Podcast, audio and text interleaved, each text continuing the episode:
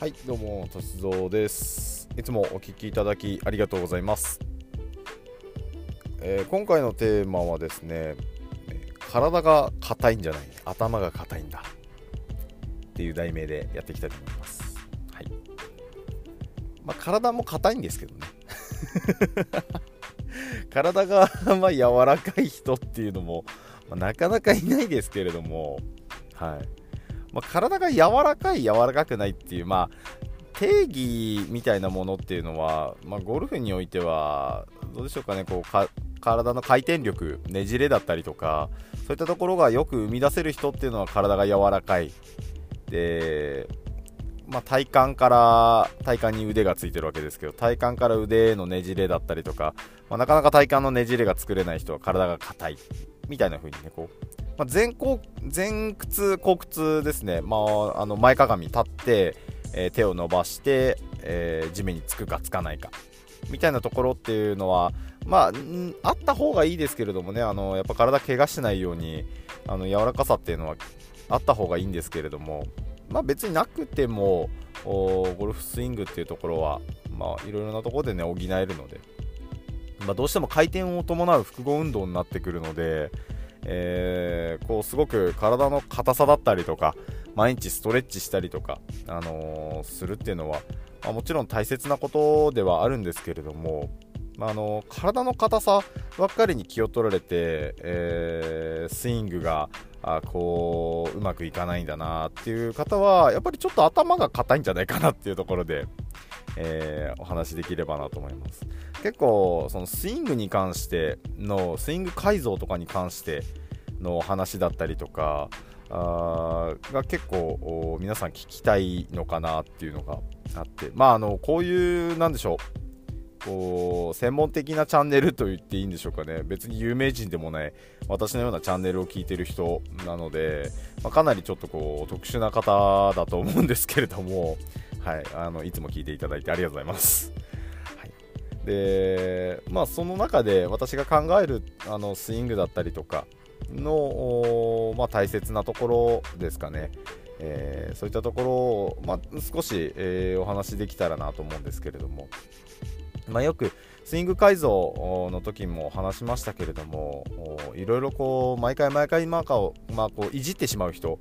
トップの位置だったりとかあいじってしまう人がいるんですけれども、えー、まずやっぱり大切なのがアドレスですね、えー、まあ体が硬い人っていうのがこのまずアドレスが綺麗に取れないっていうのがあるんですけれどもまあ、もう構えてる時点でこの人はいい球打つなっていうのはアドレスから分かるんですよね。でアドレスから綺麗に取れてない人バランスの悪い方っていうのがやっぱりその地形地形に対してしっかりと整体させていない、体を整体させてないで、えー、傾斜に惑わされていったりとか、まあ、はたまたコースに行くと向いてる方向が全然違うとか、まあ、そういったことで練習していった内容っていうのがもう全然出せないんですよね。よく練習場ではすごく上手なんだけれどもコースに行くと全然ダメなんですっていう人がいるんですけれども、まあ、本当にこれは典型的な例で、えー、アドレスが綺麗に取れてない。で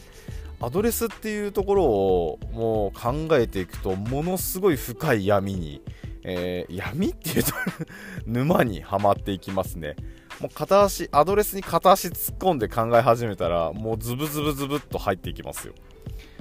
でただここのところがしっかりと理解、えー、できていないと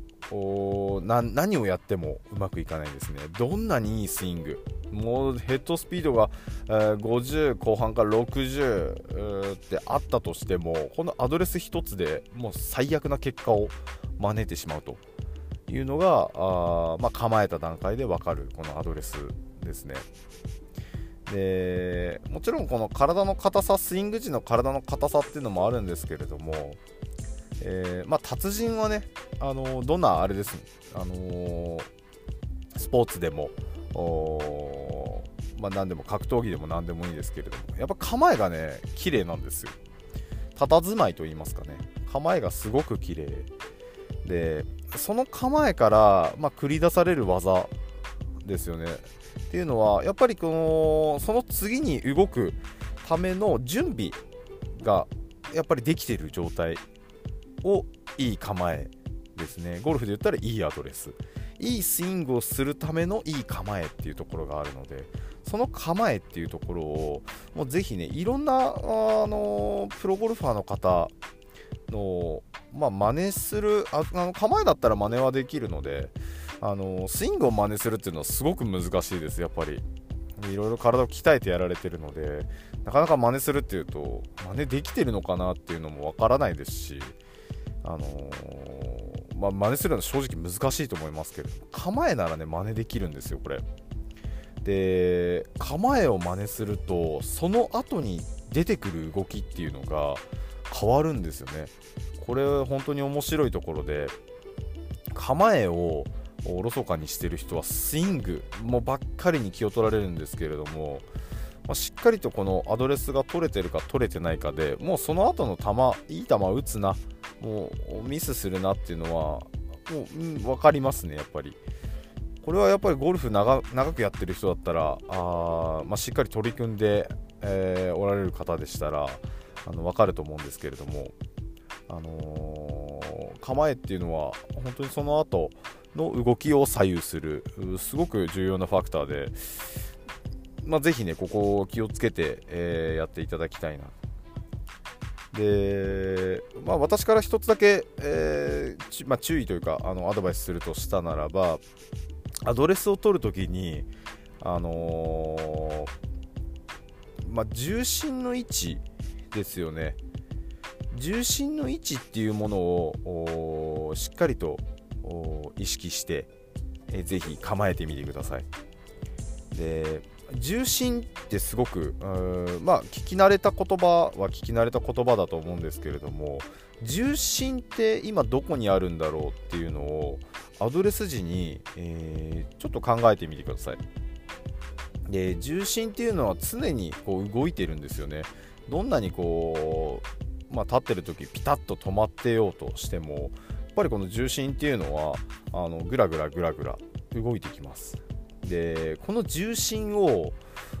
どこに置いてで、えー、どう構えたらあしっかりと安定するのかどうか。これをいろんな方のアドレス見て、えー、どこに重心があるのかですね、まあ、前額面、四上面、えー、前から見たりとか横から見たりとかそういったところで、えー、自分の重心まあ、動画撮ったり写真撮ったりっていうのは今も簡単にできるので撮ってみて自分のアドレスの重心ってどこにあるんだろうな。そう。で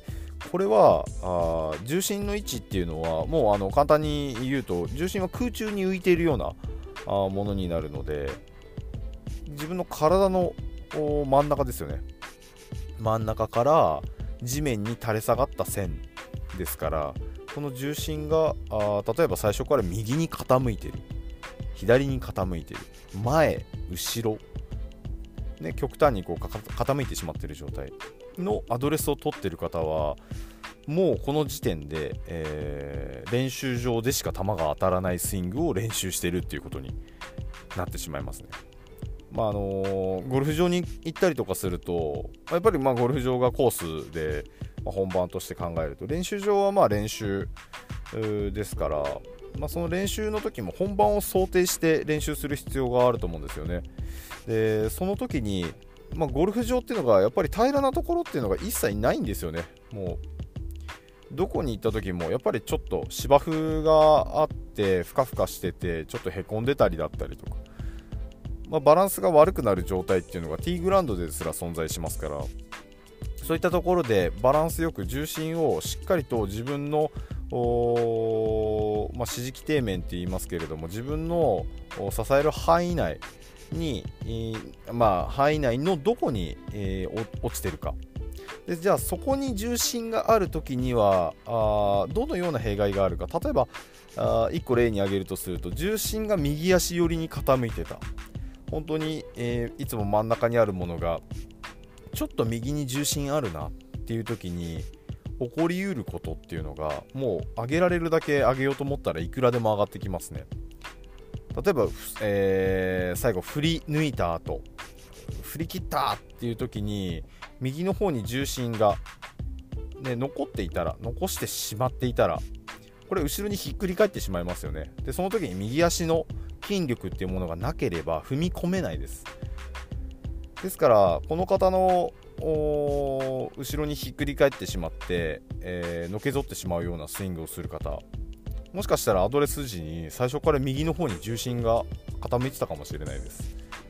でこれを全く意識せずにいやスイングの時にこの左肩が開いてしまう左肩が左肩があって肩の方ばっかりに気をつけていてしまうと全然違うところを見てるわけなのでこの方のスイングがよりよくいい方向にっていうのはなかなか行きづらいと思うんですよね。あ足なのかなって気づいた時にはもう左肩しか意識できてないので今度は閉じすぎてしまったりとか、まあ、いろんなこうバランスの悪さっていうのが出てきてしまいやすいとそういうことにもなりかねないので、まああのー、まあ、ぜひねスイングの時の、まあ、アドレスをちょっと気をつけて、えー、やっていくっていうのがいいんじゃないかな。